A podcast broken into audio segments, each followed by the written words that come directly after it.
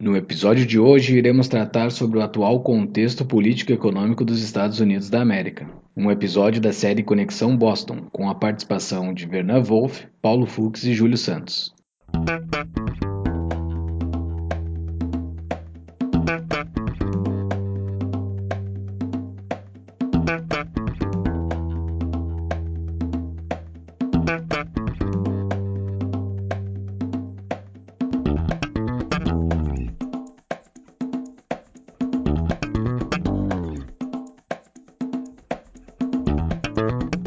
Este é o Tapa da Mão Invisível, podcast destinado àqueles que querem ouvir ideias que abalam sociedades e não são ditas na mídia tradicional. Boa noite, Paulo Fux. Boa noite, Vernan Wolf.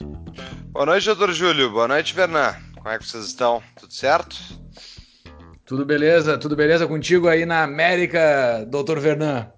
Tudo bem, Júlio? Boa noite, Júlio. Boa noite, Paulo. Boa noite aos ouvintes aí que vão escutar essa nossa edição. Estamos muito tranquilos, muito felizes, claro que um pouco preocupados, é claro, olhando aí, né, um olho na vida normal, outro olho na economia, nos mercados, porque o objetivo desse podcast é falar sobre os Estados Unidos e nas últimas duas semanas aí, acho que foi o Paulo que utilizou esse termo numa conversa que eu tive com ele dias atrás, os mercados estavam sangrando.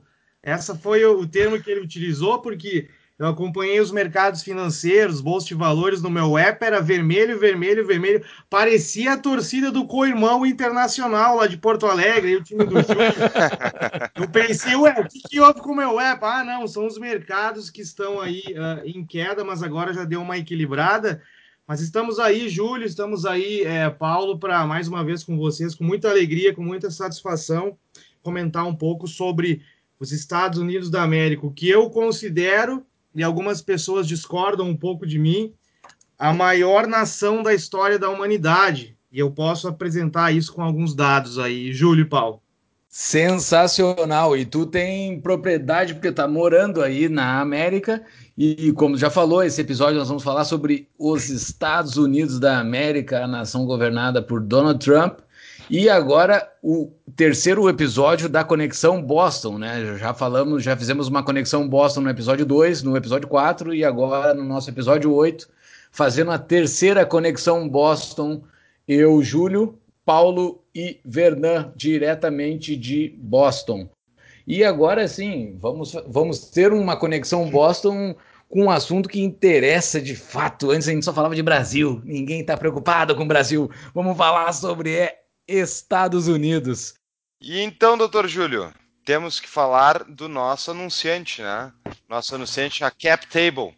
Uh, tu, tu tá ligado o que, que a Cap Table faz, Júlio? Eu tô ligado, cara, tô ligado. Ele faz uma intermediação entre empresários e investidores, né? Isso nesse nosso mercado que hoje é tão restrito, eles abrem uma nova possibilidade para que a gente possa fazer novos investimentos. É isso a, mesmo? É isso aí. A, a CapTable, além então de ter dentro do seu quadro de sócio a Startse, a maior plataforma de conexão do ecossistema de inovação no Brasil, a CapTable ajuda empreendedores a nova economia a escalar seus negócios. Como é que eles fazem isso? Eles aproximam os investidores de empreendedores de startups através da plataforma que está no site deles para distribuição de ofertas públicas reguladas pela CVM, para aqueles que gostam de uma regulaçãozinha.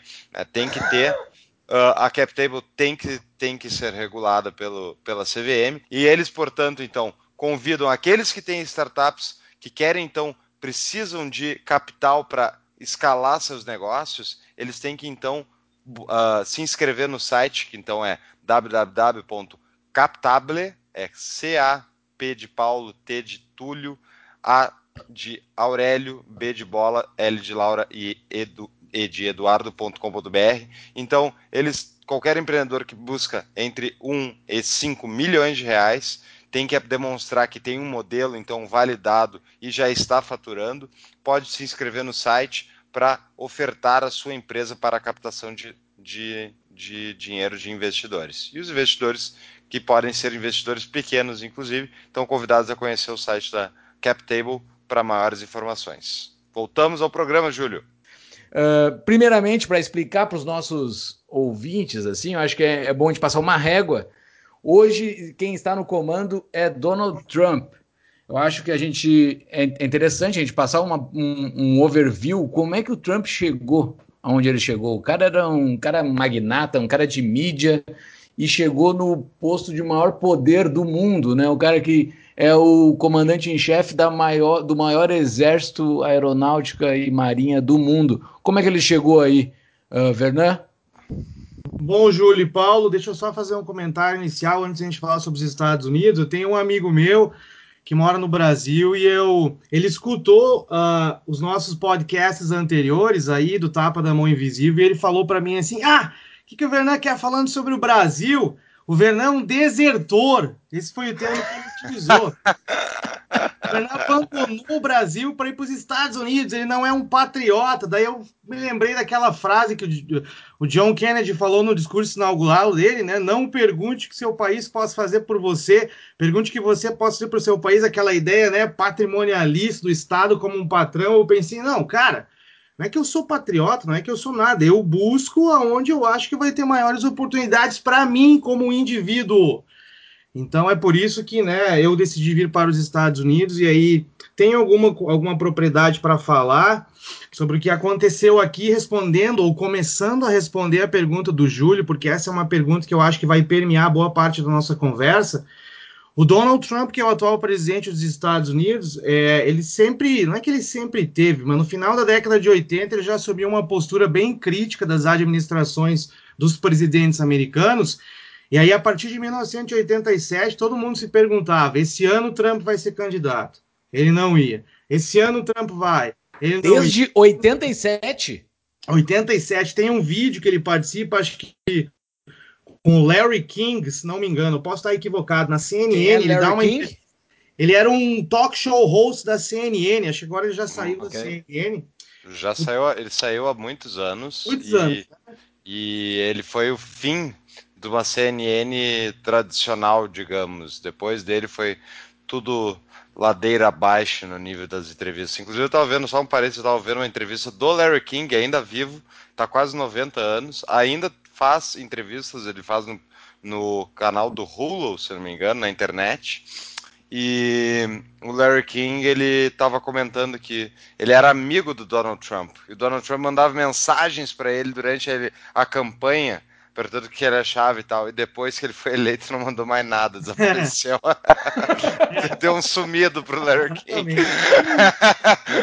então, é, então, todo ano, aí quando tinha eleições, a galera ah, perguntava pro Trump o que, que você vai fazer. Às vezes ele ameaçava, eles, às vezes ele não ameaçava, mas em 2015 ele deu aquele discurso, né, que uh, ganhou fama lá no Trump Hotel, que ele falou que os Méxicos, México só envia para os Estados Unidos aí estupradores, assassinos, esse tipo de coisa, e ali ele anunciou a candidatura dele. Mas, pessoal, falando um termo, em termos um pouco mais técnicos, aí o Donald Trump, eu acho que ele foi o resultado no Partido Republicano de grandes parcelas da sociedade norte-americana que eles notaram e aí, né, é um pouco, não é a mesma coisa que o Brasil, mas é um pouco parecido, porque eu não quero comparar o Partido Democrata com o Partido dos Trabalhadores, apesar da, da corrente de pensamento ser mais ou menos parecida. Mas grandes parcelas da sociedade norte-americana, eles entenderam que os Estados Unidos estavam indo na direção errada, economicamente falando. Então aí o Donald Trump se lançou candidato em 2015 e ninguém dizia que ele ia ganhar, tá? Ninguém falava que ele ia ganhar, porque, só para vocês terem uma ideia, na prévia do Partido Republicano, quando ele concorreu, ele concorreu com cerca de 16 candidatos, tinham governadores de estado concorrendo com ele para ser o candidato do partido, né?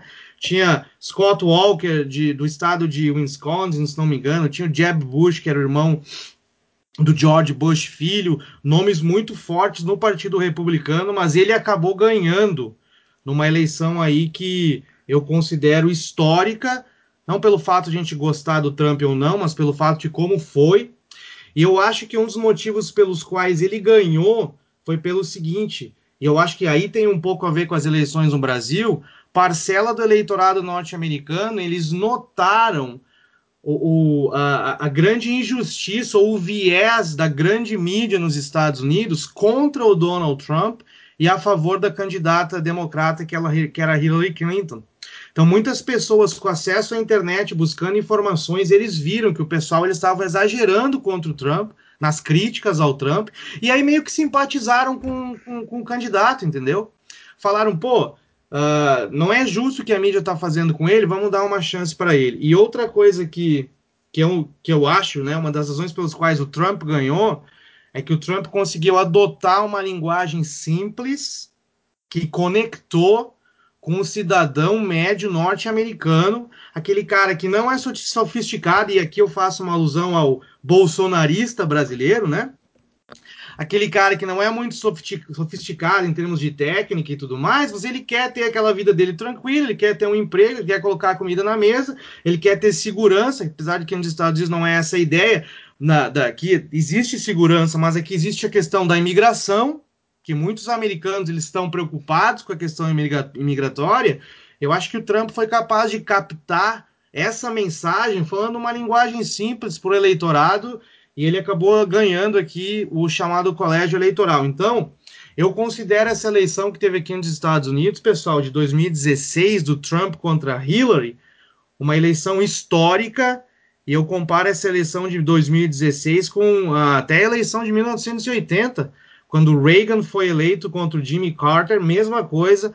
Os Estados Unidos, o eleitorado pensou que o país estava indo numa direção contrária, muito à esquerda. E, infelizmente, foi isso que o Partido Democrata fez na administração. O presidente Obama colocou o país, como eles dizem aqui no, no inglês, né, too far to the left ou muito à esquerda, com bastante gasto do governo, com bastante regulamentação dos negócios, e o Trump veio aí opondo essa ideia toda, apesar de todos os problemas que ele teve, falando bobagem às vezes, nos debates com os candidatos republicanos falando bobagem, então ele foi capaz aí de convencer parte do eleitorado.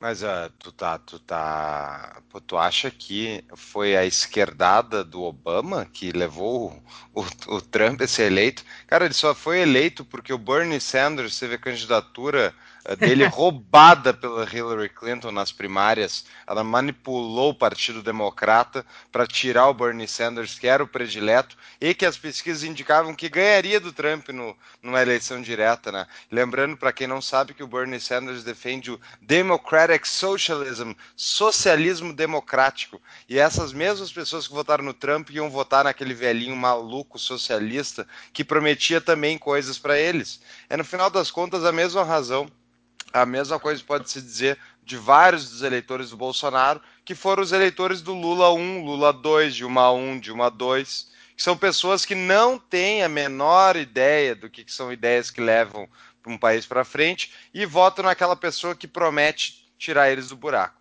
Não acha? Ah, mas, ô Fux, aí tu tá entrando numa questão aí retórica e filosófica que é questionar se o eleitorado é burro ou não. Aí eu não vou entrar nessa questão. Eu tô analisando o que aconteceu, que são fatos. Não é questão de burrice de pessoa ser burro ou não, é pessoa de ignorância. É então, de ignorância, mas é ignorante. Se o eleitorado ele é ignorante ou não é, isso eu não estou entrando nessa discussão. E outra coisa, eu não tenho bola de cristal. Você está dizendo que o Bernie Sanders ia derrotar o Trump? Eu não sei. Ele não ganhou. E outra coisa, você está utilizando o argumento baseado nas pesquisas que também diziam que a Hillary ia ganhar com 98% de chance. Então, a Hillary só não ganhou porque a Hillary é a pessoa mais corrupta do sistema eleitoral americano. é assim que era a percepção do eleitor médio dela. Era uma pessoa que faria qualquer coisa pelo poder e historicamente tem demonstração disso. Ela é odiada por parte da esquerda significativa que não apoiou a candidatura dela. É, o Bernie Sanders o Bernie Sanders apoiou a contragosto, só porque tem que seguir a, a, linha do partido, mas ela foi qualquer outro jumento no lugar dessa velhinha corrupta teria ganho. E só um parente sobre, sobre uh, a Hillary, né? Ela inclusive está ameaçando que vai talvez de novo, e a esquerda, inclusive, já já está, a esquerda americana já está se posicionando para tentar barrar ela, porque vê ela como uma pessoa atroz. Mas é, isso não é normal. Vai lá, vai lá. Pode falar, Júlio. Mas isso não é normal, né? De um derrotado voltar.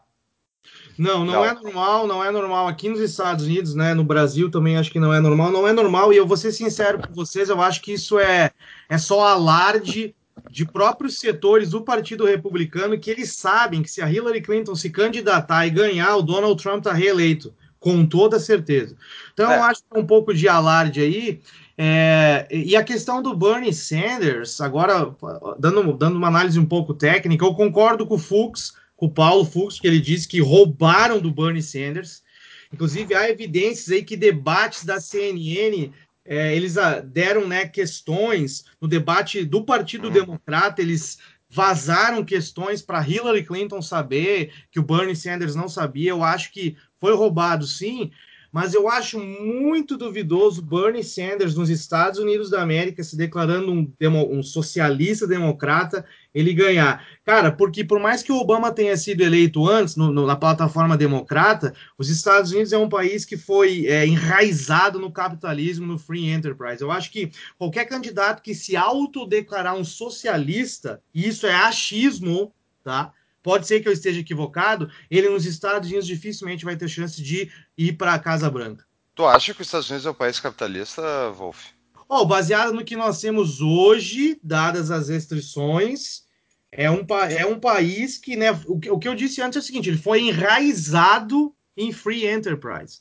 Hoje em dia, se você olhar os Estados Unidos, o índice de liberdade econômica, ele não está tão bem como estava antes.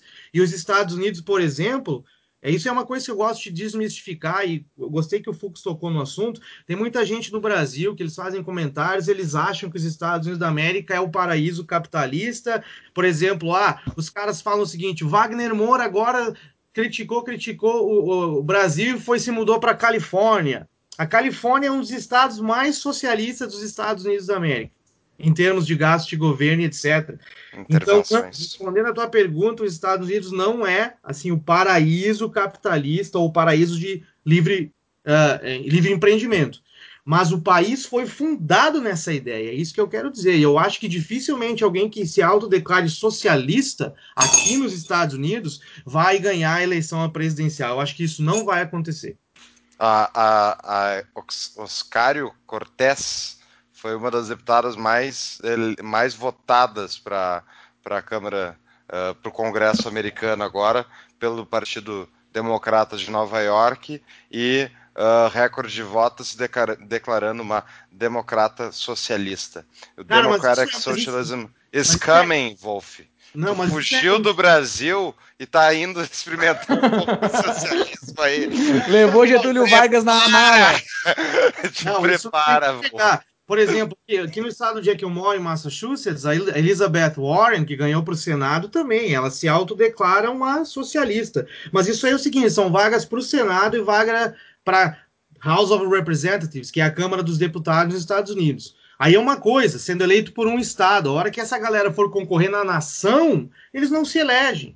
É isso mas que eu quero. O que o Fux, mas o que o Fux está dizendo é que há uma tendência, talvez não possa ser na próxima eleição agora, mas há uma tendência de que o socialismo está se espraiando, que nem diria o, o, o nosso ex-governador do estado, Olívio Dutra, está se espraiando pelo, pela, pela América, não? Sim, não tem como negar que, por exemplo, ah, os Estados Unidos eles têm diversos setores. É o Partido Democrata, né, que concentra o que eles chamam de progressistas e uma coisa que é legal esclarecer, eu sei que os nossos ouvintes têm essa noção, mas talvez alguns não tenham. Aqui nos Estados Unidos, quando você fala que alguém é liberal aqui nos Estados Unidos, significa que essa pessoa ela está à esquerda. Os liberais aqui nos Estados Unidos são a ala progressista, são a ala à esquerda. Quem é a favor do livre mercado, quem é a favor do livre empreendimento aqui nos Estados Unidos, é o que eles chamam de conservadores ou defensores do livre mercado, porque aí no Brasil, né, o liberal é o cara mais que acredita em livres mercados, em, em, governo enxuto, Estado menor. Aqui nos Estados Unidos é um pouco ao contrário. Mas não há como negar, por exemplo, que no nível da Câmara dos Deputados, no nível do Senado, tem muitos aí candidatos que vêm sendo eleitos com plataformas mais à esquerda. Mas para Casa Branca, alguém que se autodeclare socialista, eu acho que, tipo, bem à esquerda, eu acho que dificilmente seria eleito. Apesar, antes de a gente ouvir o Fux aí, que o Fux vai, quer falar, apesar do do que eu tenho notado, que é o seguinte, é por isso que eu acho que Donald Trump ele vai se reeleito em 2020. O Partido Democrata, eles não têm uma figura política que seja um líder que consiga convencer republicanos ou os indecisos a votar neles. E porque o Partido Democrata não tem esse líder, né, que consiga convencer um líder intermediário, eles se deslocaram muito para a esquerda. O Fux mencionou Alexandria Ocasio-Cortez de Nova York, o Bernie Sanders de Vermont, a Hillary Clinton de Nova York. Eles estão muito, eles são os líderes do Partido Democrata, cara. E é muito à esquerda, entendeu? É por isso que eu acho que o Donald Trump concorrendo à reeleição um dos motivos pelos quais a minha aposta é que ele ganhe é porque o Partido Democrata foi destruído e não há como negar que uma das razões da destruição do Partido Democrata, goste dele ou não, foi o Barack Hussein Obama. O Obama saiu como um presidente bem avaliado, ele tem uh, favorable opinions, ele tem opiniões favoráveis aí no público de forma geral, as pessoas gostam do Obama. Se o Obama se candidatar daqui a uns anos, eu acho que não, eu não duvido, eu, não, eu acho que até tem uma legislação que, que proíbe, mas né, eu não duvido. O FDR foi o último presidente americano a ter mais de dois mandatos.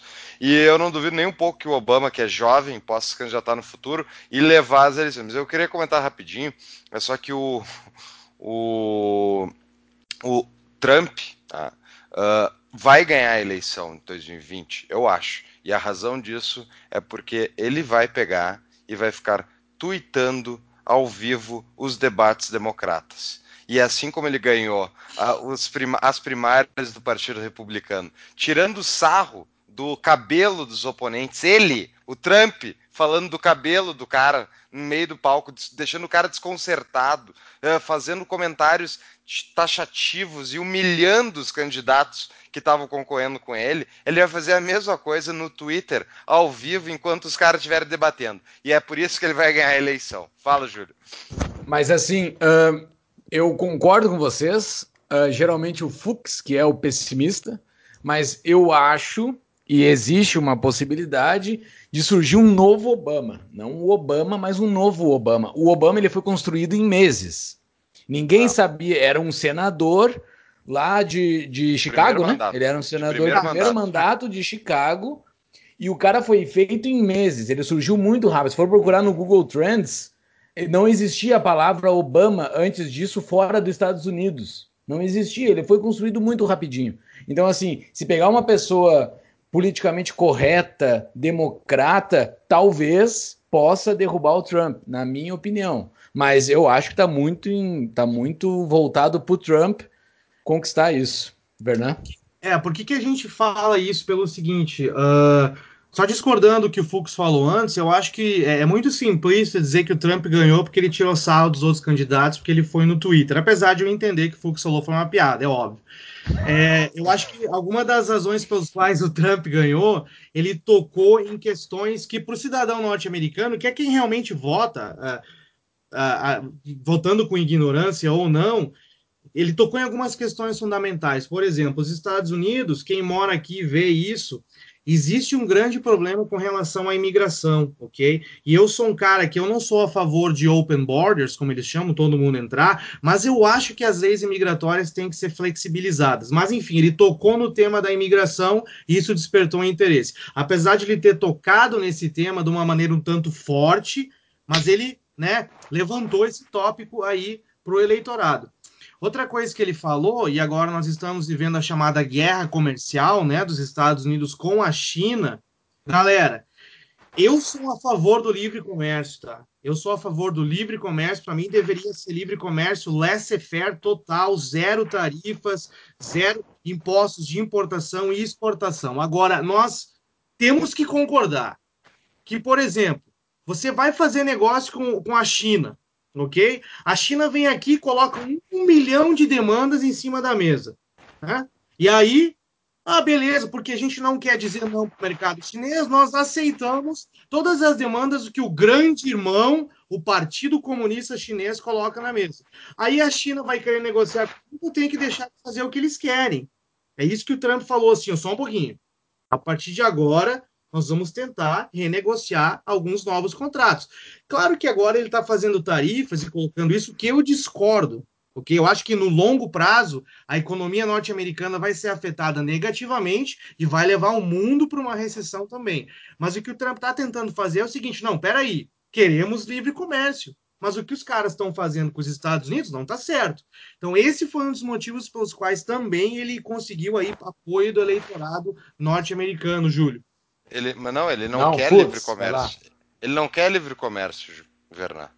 Ele quer proteger o working class, a classe trabalhadora, uh, middle America, ele quer proteger o emprego dessas pessoas botando tarifas nos produtos chineses. O Partido Comunista Chinês não tem que fazer nenhuma uh, demanda. O Partido Chinês, assim, o Partido Comunista Chinês, assim como o Trump, não tinha que se meter no meio de negociação entre empresas e indivíduos ao redor é, do mundo. Exato. O problema é a manipulação que eles fazem, de taxa de câmbio, de importação, é, imposto de importação, tarifas, isso tudo.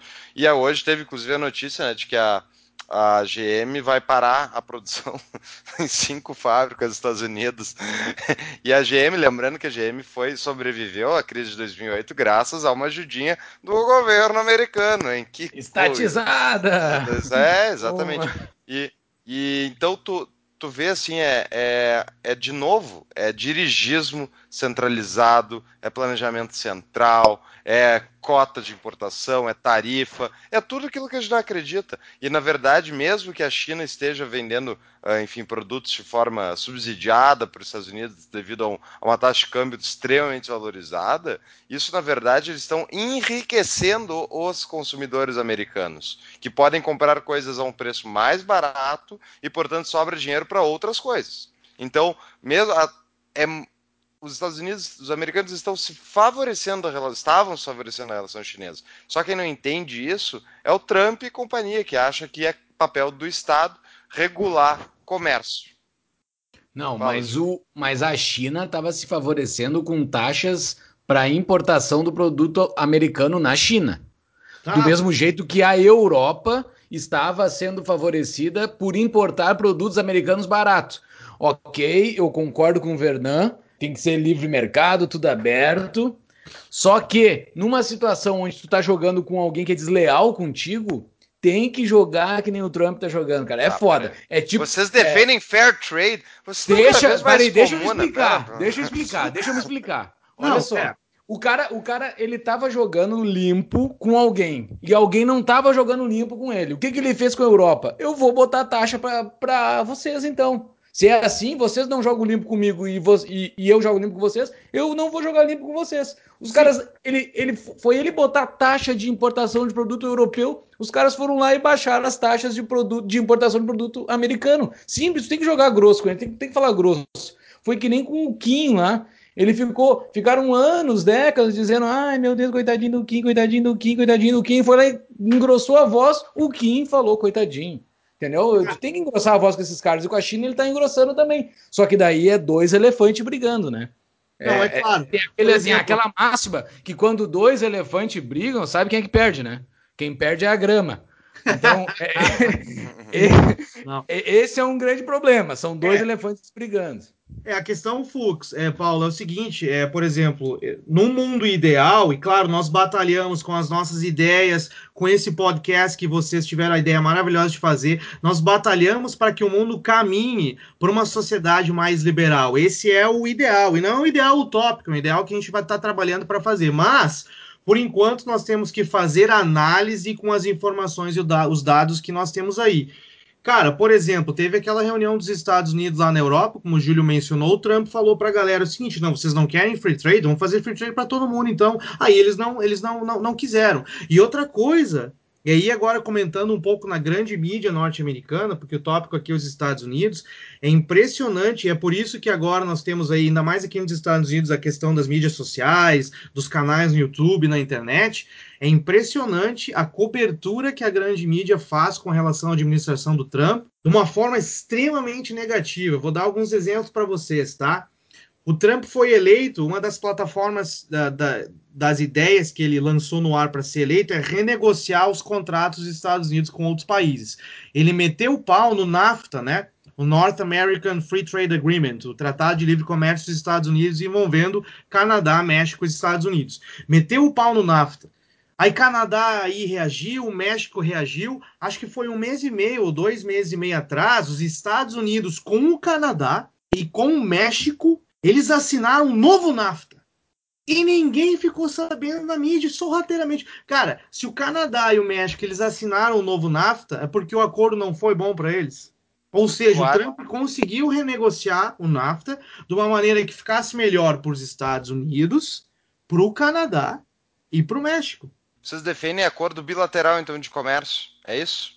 Vocês acham que cabe a um presidente da nação ser um dirigente do comércio internacional? Vocês acham que cabe a um político ignorante escolher por milhões de pessoas como é que se faz comércio? Mas, porra, eu achava que esse, esse podcast era para ser liberal. Vocês defendem Responde, dirigismo estatal.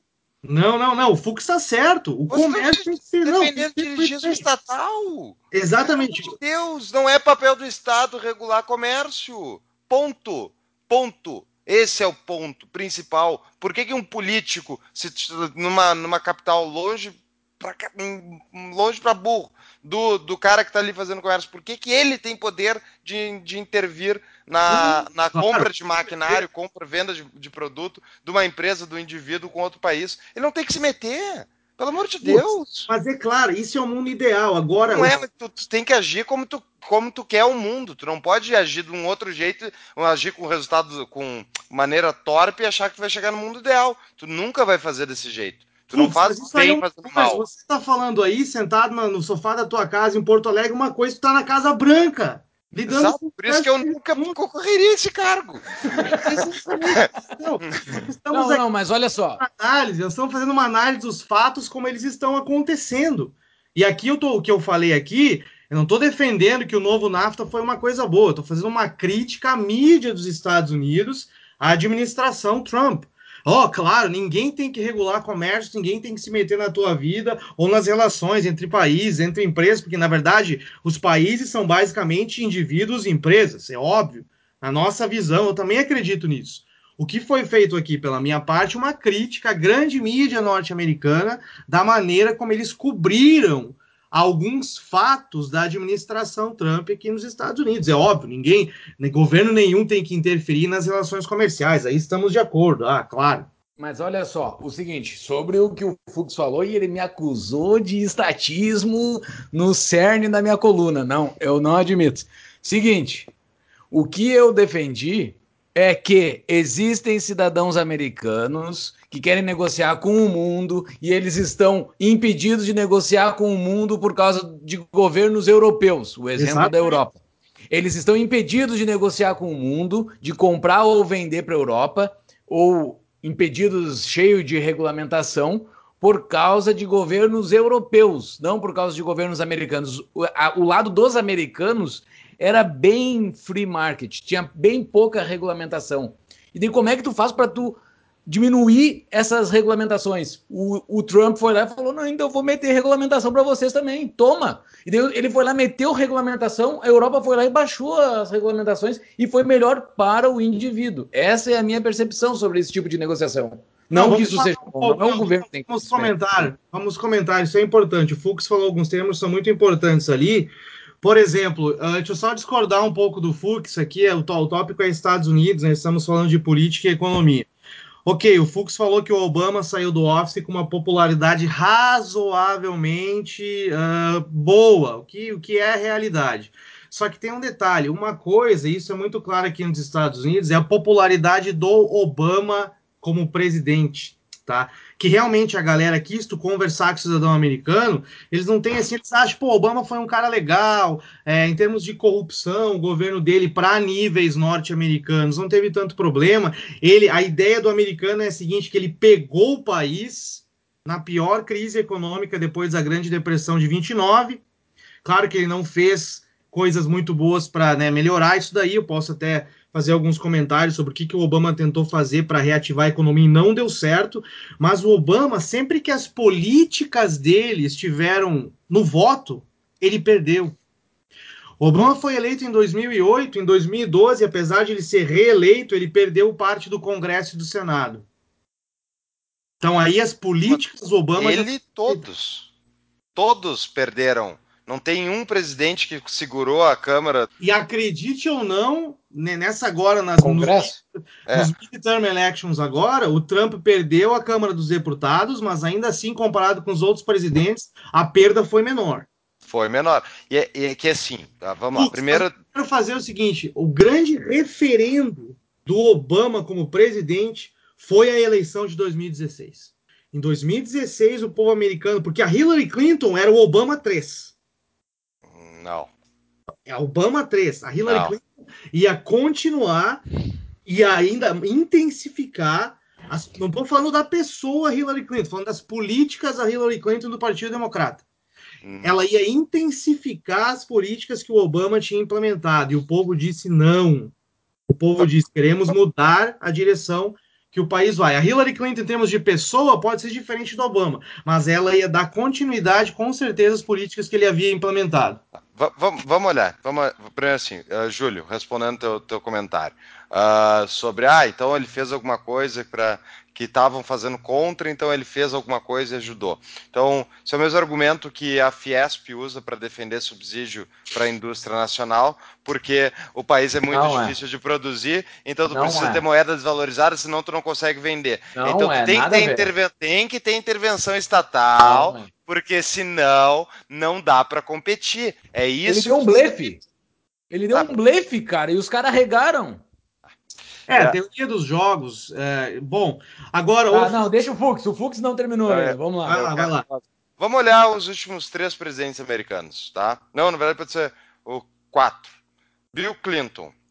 Uh, crises causadas pelo Fed, né? Estourou em 2001 a dot-com, juros uh, ficou muito muito baixo por muito tempo, gerou mal investment, gerou a bolha a bolha dot-com que explodiu em 2001 e que depois foi feita a mesma coisa pelo Alan Greenspan para corrigir a, a, bolha de 2001, que gerou 2008, e agora em 2008 fizeram a mesma coisa e vai gerar outra bomba que pode estourar agora, inclusive. Tá, deixa, então, eu só, política, deixa, só, política... deixa eu só adicionar uma coisa aqui na tua análise, que, que tem razão. O Alan Greenspan assumiu o Fed em 1987, ele é o grande responsável.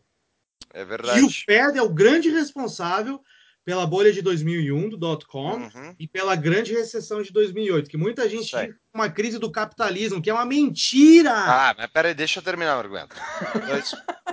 então, tu teve, durante o governo Bill Clinton, uh, a, os Estados Unidos interviu na, na Iugoslávia, uh, durante o governo Bush, ele interviu no Iraque, Afeganistão, Obama continuou no Afeganistão e no Iraque, e agora o Trump continuou com tudo isso, interviu na Síria também. O Obama também tentou intervir na Síria, só que a popularidade contra a intervenção estava muito alta. Aí o Obama ajudou a destruir a Líbia, né, cuja secretária de Estado na época era Hillary Clinton, colocou o país numa guerra civil completa e até hoje está um caos lá.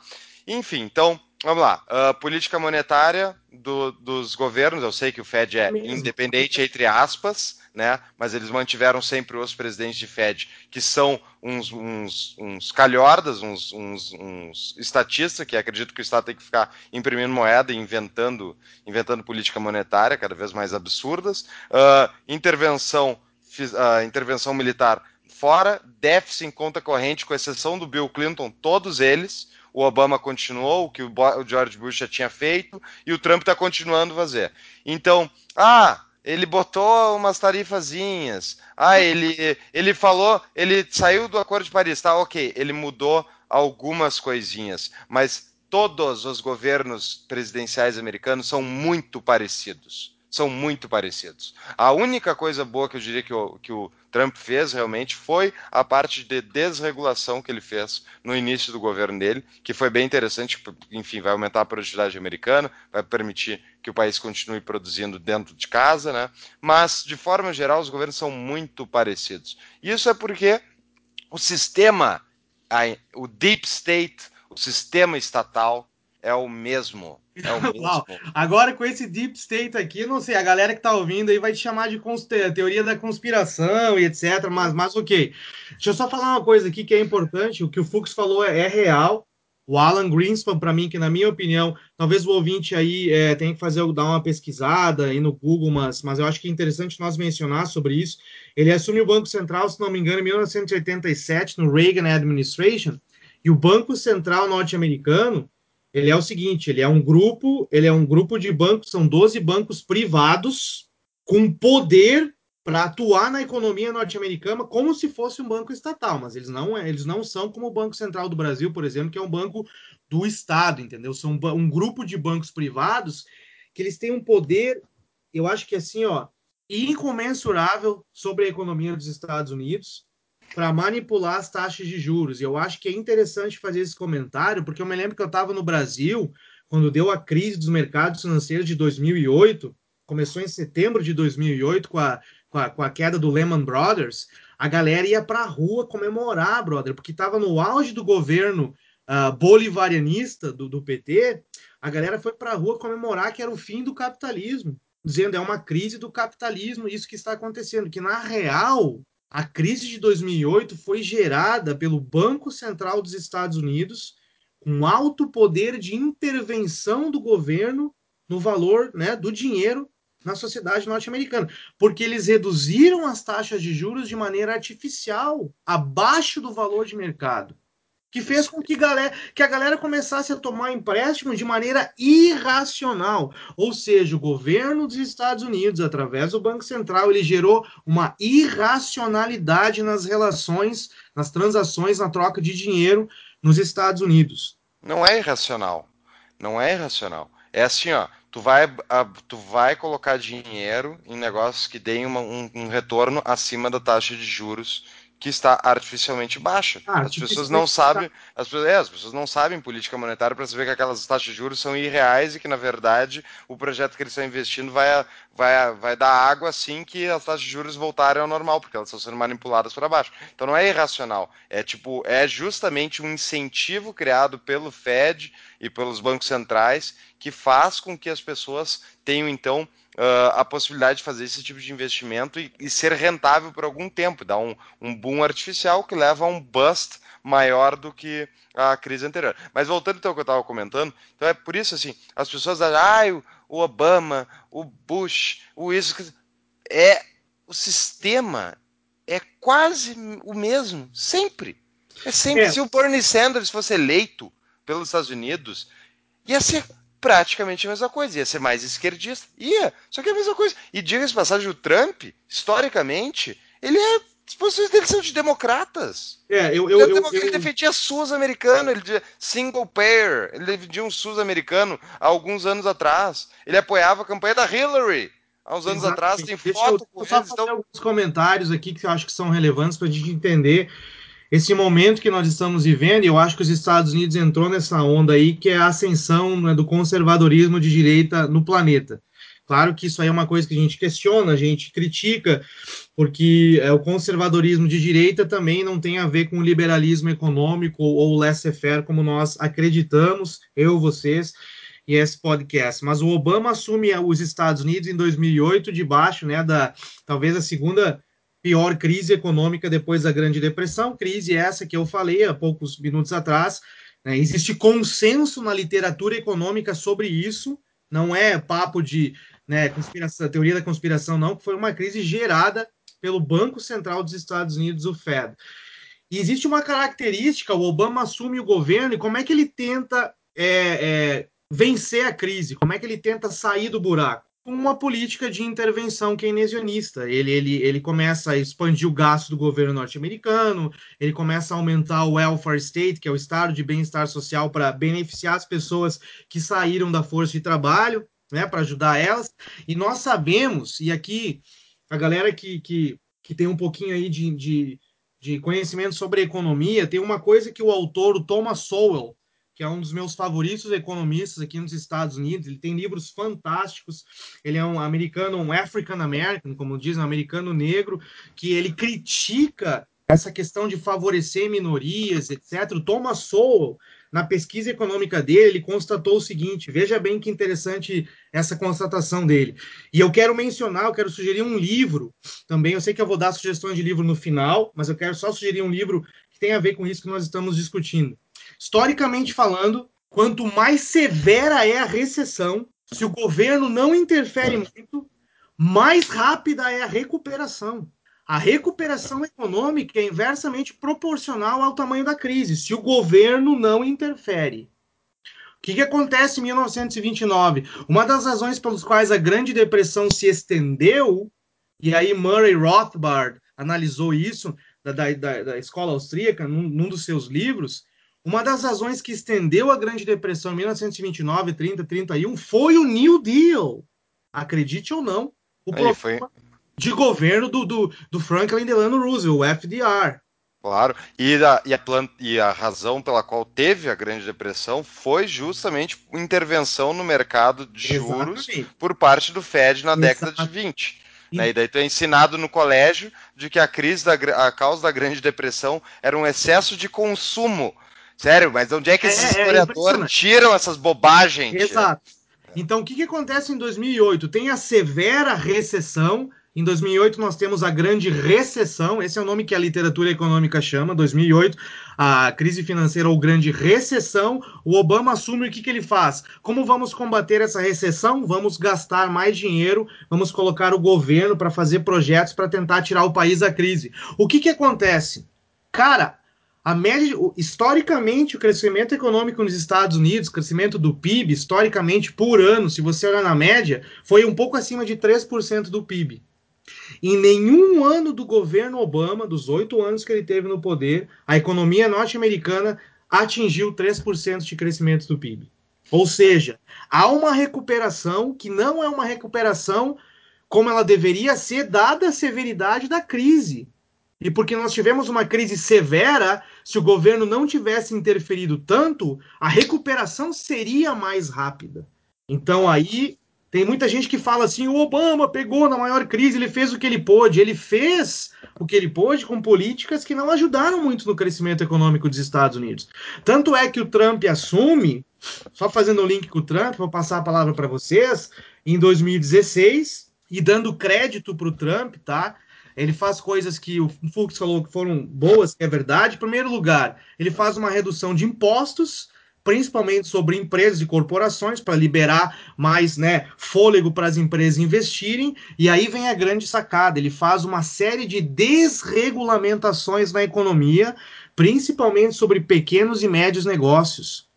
E não há como negar que esses são dois os grandes fatores. Aí o governo saindo de cena, então eu concordo com o Fux. Aqui o governo sai de cena e o que, que nós estamos nós temos nos Estados Unidos hoje eu posso até compartilhar algumas informações que eh, crédito pro Obama ou pro Trump agora não é mais crédito pro Obama, não. Nós temos Estados Unidos, o crescimento econômico no último trimestre, no segundo trimestre desse ano, foi 4% do PIB. O terceiro trimestre agora foi 3,5% do PIB no trimestre. O desemprego está em 3,8%, é, é a menor taxa nos últimos 49 anos. Mas, é, mas vinha tudo isso, vinha numa crescente, uma crescente taxa de crescimento e diminuição do desemprego no governo Obama já. Aí, e... verdade, mas agora tem um dado fundamental. Isso que você falou é verdade. E eu quero linkar com outro comentário importante, e é duas críticas ao Trump e ao governo dos Estados Unidos, tá? Em primeiro lugar, por exemplo, o Obama, a administração Obama gerou, sim, muitos empregos, não há como negar. Eles geraram mais de 111 milhões de empregos nos oito anos de Obama. Mas o tipo de emprego que estava sendo gerado era um emprego que eram part-time jobs ou trabalhos de meio turno com salários baixos. Essa era uma característica da geração de emprego do Obama. O que nós temos na administração Trump agora, e aí vai, vou fazer uma crítica logo em seguida, nós temos empresas investindo em empregos de alta tecnologia sendo gerados, full-time jobs, empregos, né, oito horas por dia, de um tempo inteiro, como diz, né, com salários mais altos. E agora vem a crítica que eu vou fazer ao Trump, é por isso que eu acho que no longo prazo a economia norte-americana não vai conseguir crescer muito. Imaginem vocês dois comigo a situação, ok? Eu tenho desemprego super baixo e empresas investindo procurando trabalhadores. Se as empresas não encontram trabalhadores e elas veem que não tem gente desempregada procurando emprego, ou que o desemprego está baixo, o que elas vão fazer? Elas vão tentar roubar trabalhadores de outras empresas, oferecendo maiores salários. Concordo? Uhum, claro. Só que maiores salários gera pressão inflacionária. E vai vir lá o todo-poderoso Banco Central norte-americano aumentar as taxas de juros para manter a inflação dentro da meta. E isso gera desaceleração no crescimento econômico. Qual seria uma das soluções para resolver esse problema no longo prazo? Imigração. Aumentar a oferta de trabalhadores qualificados disponíveis. E o Trump não vai fazer isso. Mas tem mais um fator aí, que é muita gente saiu do mercado de trabalho uh, ao longo dos últimos anos do governo Obama, do governo Trump. Muita gente não está aparecendo na taxa de desemprego, ela está subnutrida, porque muita gente abandonou a força de trabalho. Muita gente que, se, que saiu, não está sobrevivendo de outras maneiras, provavelmente. E, ou, enfim, através das famílias e tal, e saiu, largou. E daí isso deu uma queda na taxa de desemprego durante o governo Obama, que foi disso, as pessoas abandonando do workforce. Agora, o que eu ia falar é que, primeiro, uh, tem, sim, concordo, Chico, pode gerar pressão inflacionária, mas o aumento de salário vai dar uma coisa que não tem nos Estados Unidos há muito tempo, que é a classe média americana está achatada em termos de ganhos reais de salário há muitos anos. É inclusive o que está alimentando, ao meu ver, os socialists, os democratas socialistas do Partido Democrata, que dizem, ó, oh, os, empresários estão ficando com todo o dinheiro para eles, não estão pagando bem os funcionários, então tem que aumentar o salário mínimo, tem que isso e aquilo, e gerar mais intervenções que vão gerar um, um, uma, um, uma piora é. do sistema americano, ao meu ver. Deixa eu só fazer um comentário aqui que é importante é, sobre um livro que eu ia sugerir que tem a ver essa questão, né? Crise econômica, o que eu chamo. A crise econômica eu gosto de chamar de ajuste ou de correção de expectativas. Esse é o termo que eu gosto de dar para crises econômicas, se o governo não intervisse. Galera, tem um livro que foi escrito, não me lembro o autor agora, eu tentei ver o livro em português, eu vou falar o nome em inglês, vocês daí, né, me ajudem depois. É, o nome do livro, eu acho que foi o Tom Woods que escreveu, viu? Posso estar enganado. É The Forgotten Depression, a depressão esquecida. O nome é The Forgotten Depression e o subtítulo é The Crash That Cured Itself. O crash é. que curou a si mesmo, que foi em 1921 nos Estados Unidos. É. Durou um ano. Durou um ano. Foi uma. Foi, assim, os dados econômicos são de uma quase depressão. O governo não interferiu e um ano depois a economia voltou para o mesmo patamar que estava antes, sem intervenção do governo. Porque, como eu falei para vocês, eu até citei o autor Thomas Sowell, quanto mais severa é a crise, a recuperação tende a ser mais rápida se o governo faz a coisa certa, que é ficar fora da jogada, entendeu? The Forgotten Depression é, é do autor James Grant. James Grant, valeu, Júlio, James Grant. Esse o... aí. E uma crítica ao Trump, antes do Fux falar, que não tem como negar, e aí todos os partidos republicanos, republicanos, democratas, eles são parecidos, apesar do Trump ter reduzido impostos, aí ter desregulado, ele aumentou o gasto do governo, por exemplo, está investindo agora no, no, no, no, exército, na defesa nacional, o gasto do governo norte-americano cresceu com o Trump. O que, que, é, que, que é isso? Isso é política keynesiana de aumento de gasto fiscal para aquecer a economia. Né? Eles, inclusive, o, o, exército americano é o maior programa de trabalho governamental da história da humanidade. Tem mais de 800 bases fora do país e emprega milhares, não sei quantas pessoas, mas é gente que não acaba mais. Paga a faculdade de muito americano que não tem dinheiro para pagar a faculdade, se tu vai servir. E é um programa governamental de empregos. E o melhor, né? Além disso, ele é um programa de gasto fiscal do governo americano, no Pentágono lá, em desenvolvimento de armas e armas de destruição de pessoas, né? E essas armas, uma hora, precisam ser desovadas lá fora, né? Geralmente tocadas na cabeça de muitos civis inocentes que não tem nada a ver com o assunto. Então, é, é a corrupção do sistema americano, é muito ligada, ao meu ver, ao Pentágono, ao exército americano, que não serve para proteger os Estados Unidos, mas sim serve para semear caos e destruição ao redor do mundo para poder gerar venda de armas no futuro. Inclusive venderam muitas armas para a Arábia Saudita, por exemplo. E agora a Arábia Saudita deu uma estranhada, né, porque eles mataram um jornalista com cidadania americana, e o Trump foi lá e disse, olha, ah, se matou, matou, foda-se. Né? Então Tu vê, tu vê só que uma, um assassinato supostamente encomendado pelo príncipe uh, da Arábia Saudita, né? Então tu vê, e, e aí que tá a questão que é interessante é ver a hipocrisia da mídia e dos especialmente dos democratas dizendo que o Trump, ah, onde se viu, né? Não, não, não priorizou os Estados Unidos, ele priorizou a Arábia Saudita, ó, uh, e não fez né, o, Make America Great Again, ele fez a, ele defendeu os interesses dos sauditas, sendo que o Obama, da Hillary, todos, todos basicamente tiveram os sauditas como uh, aliados né, no Oriente Médio. Arábios Sauditas, esses que agora estão causando uma das maiores crises humanitárias na face da Terra, que é no Iêmen, estão bombardeando o país há, há, há, muito, há muito tempo e gerando uma crise de, de uh, falta de comida, Sim. matando muita criança, e isso tudo com apoio americano, né, americano, israelense, contra o Irã.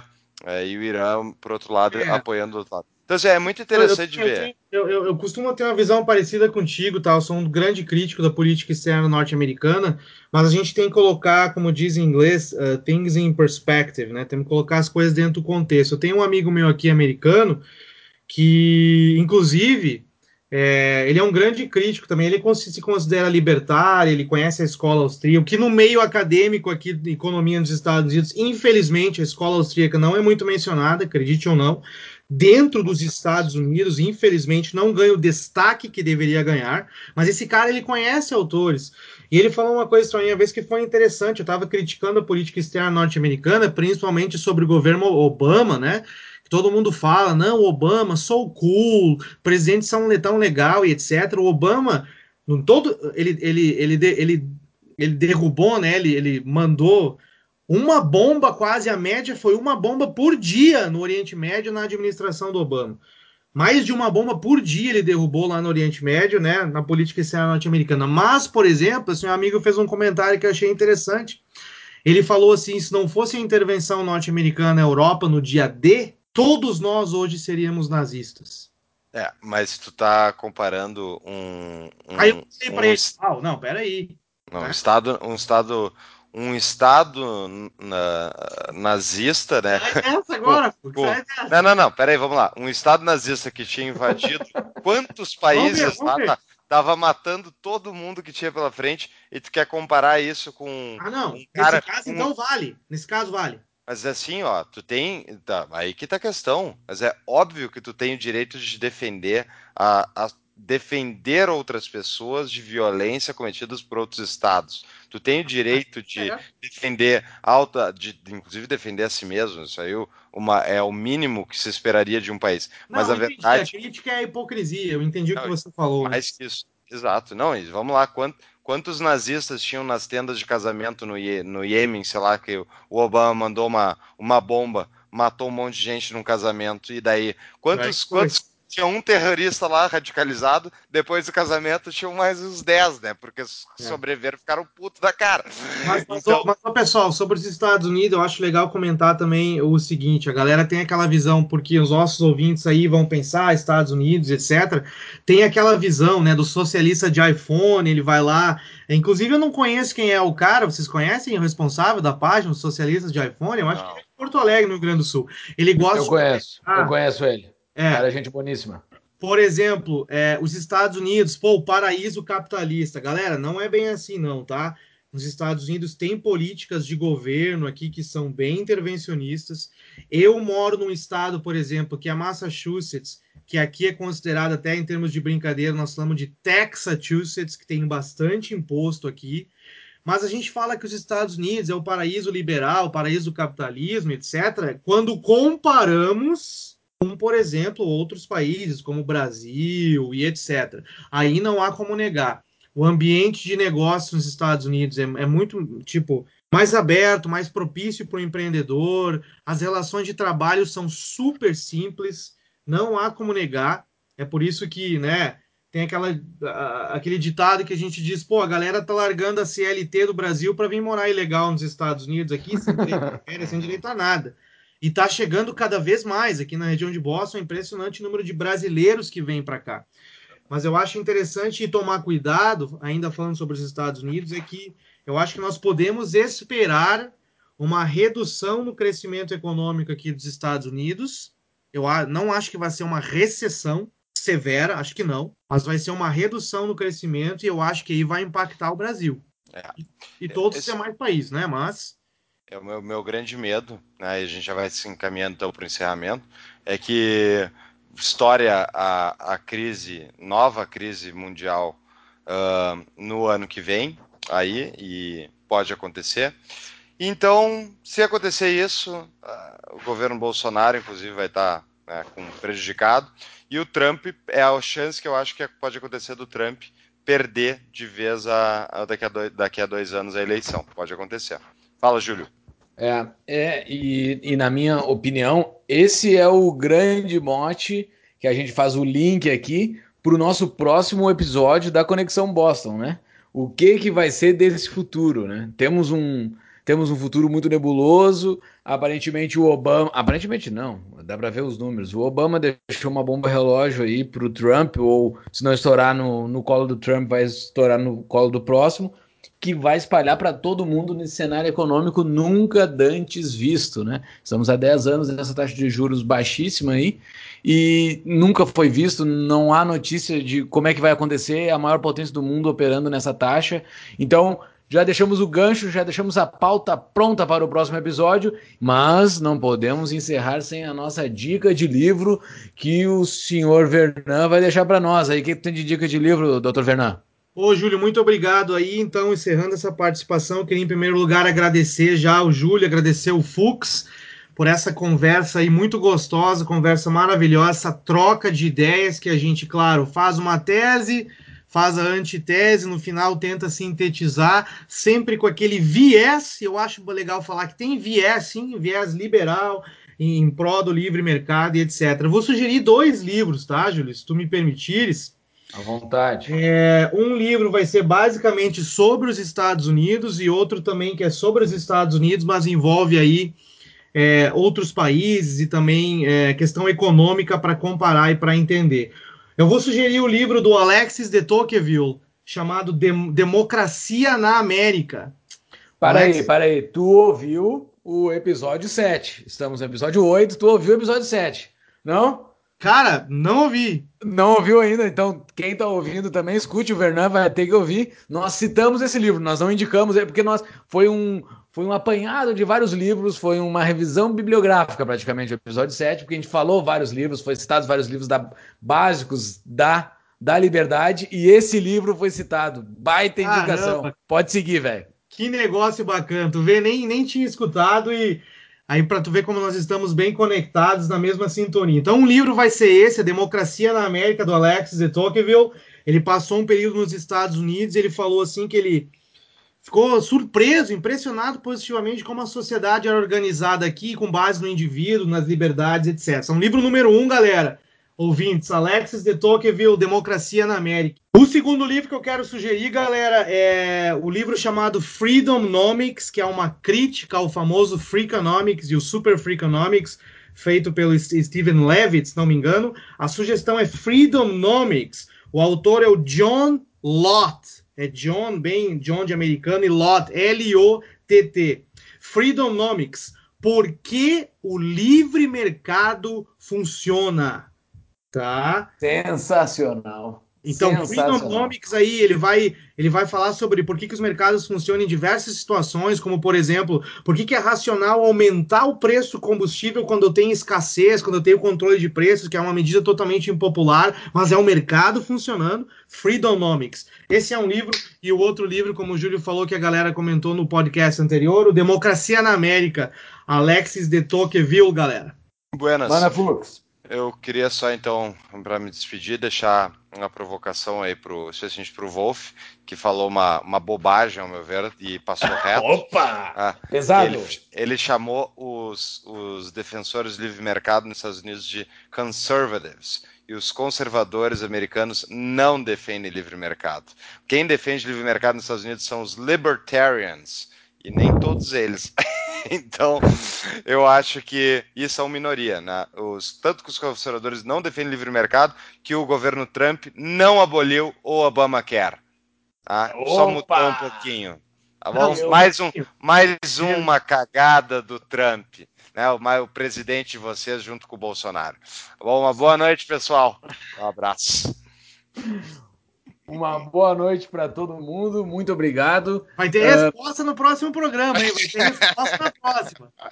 Vai, esse próximo programa ele vai, ele vai começar fritando já. O pessoal vai ficar nervoso porque A gente deixou vários ganchos prontos para ele já sobre os Estados Unidos e sobre o nervosismo dos nossos apresentadores. Nós temos então uh, um último recado aqui para o pessoal.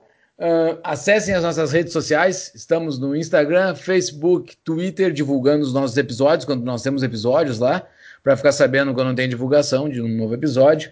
Estamos no Spotify desde o início, no Tapa da Mão Invisível e agora estamos no SoundCloud e no iTunes. Estamos em praticamente todas as plataformas para podcast. E também todos os nossos episódios estão no nosso site www.tapadamãoinvisível.com.br. Vernan, quer dar uma última palavra?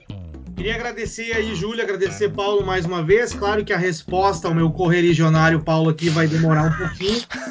Então não vou dar a resposta agora, mas os libertários são mais livre, livre mercado. Eu falei isso mais para o ouvinte que tem uma noção aí de social liberal norte-americano do liberal brasileiro. Mas vai ter resposta no próximo programa, Júlio. Muito obrigado pelo convite mais uma vez. Muito obrigado, Paulo, aí. Valeu pela discussão. Espero que todos vocês, os nossos ouvintes, tenham uma excelente audiência aí do Tapa da Mão, Mão Invisível. Muito obrigado. Valeu, até o próximo episódio e Vernan, até o próximo Conexão Boston. Forte abraço.